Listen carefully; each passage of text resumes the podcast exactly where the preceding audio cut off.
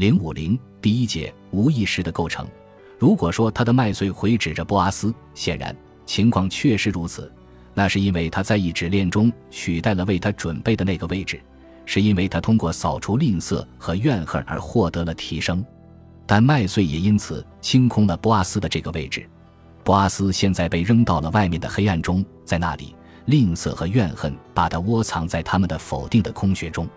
但是，一旦他的麦穗就此篡夺了他的位置。波阿斯就再也不能返回。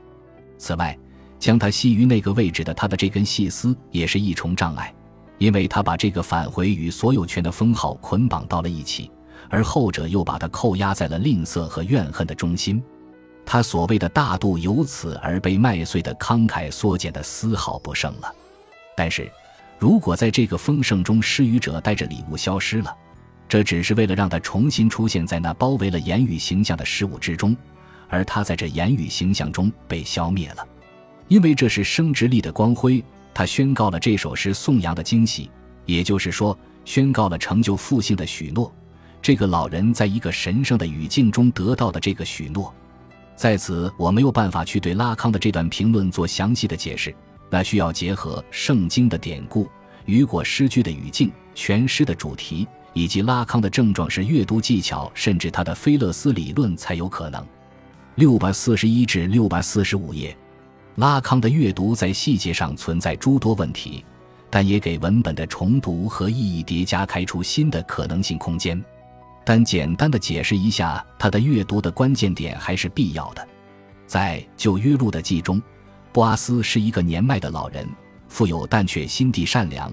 摩押女子录的是一个寡妇，孝顺的她随婆婆一起迁居伯利恒。得到前夫的远房亲戚波阿斯的眷顾，波阿斯让她在自己的麦田里拾麦穗以解生活之困，并特地叮嘱下人地下不妨故意留下点麦穗。路德后改嫁给波阿斯，圣经中记载大卫王就是他们俩的曾孙。雨果在他的诗中以朴素而略带神秘的语言讲述了这个温情的故事。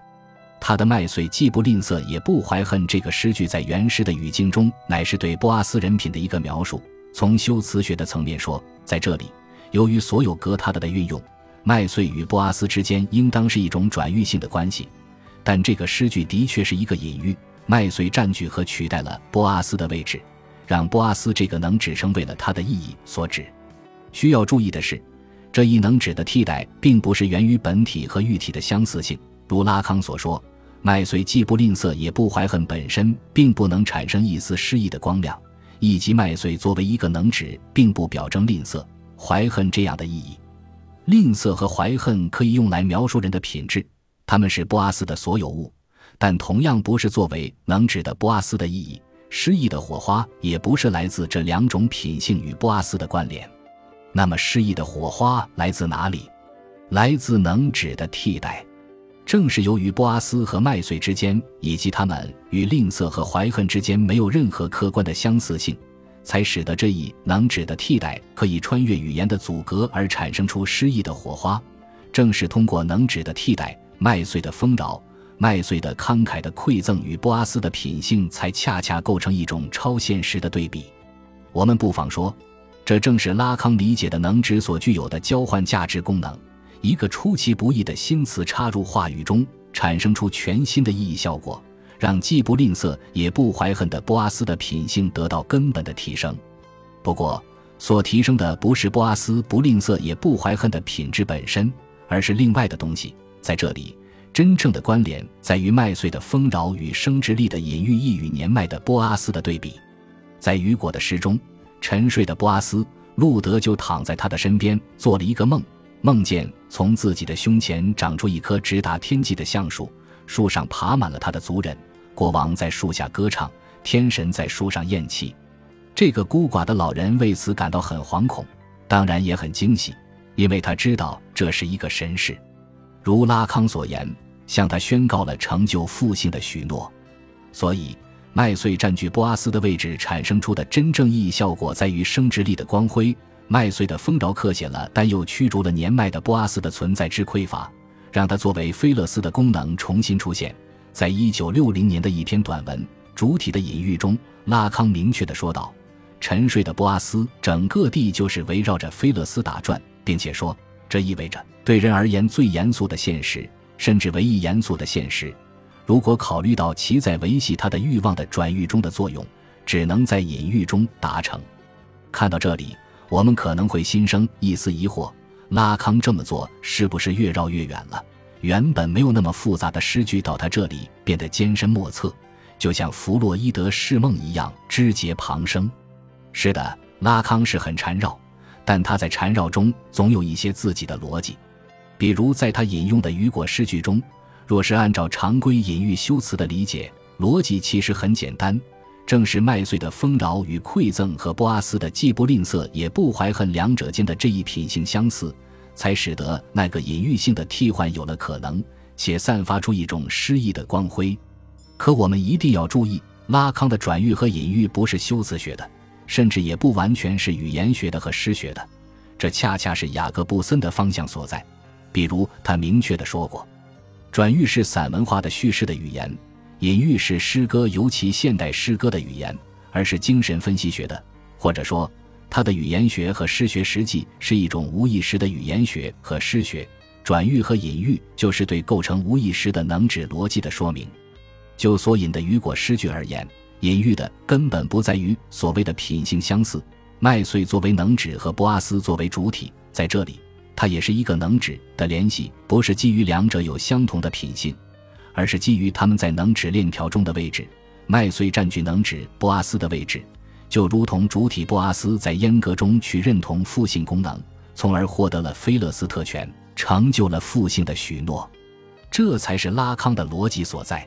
在此有必要顺便解释一下另外一个问题：转喻和隐喻的关系。在雅各布森那里，隐喻和转喻作为对立的两极，在话语的意义生产中是并存的，就是说。任何话语必然都涉及纵向选择和横向组合的共同运作。拉康是接受了这一观点的。他所讲的能指链的运作就包含横向和纵向两种运动。但对于在能指链的运作中转喻和隐喻究竟各自有什么样的作用，他提出了两种看似对立，实际是相互补充的观点。在第三期研讨班中，拉康说。转喻自一开始就存在着，并使隐喻得以可能，但隐喻属于和转喻不同的层面。为什么转喻是使隐喻得以可能的逻辑前提呢？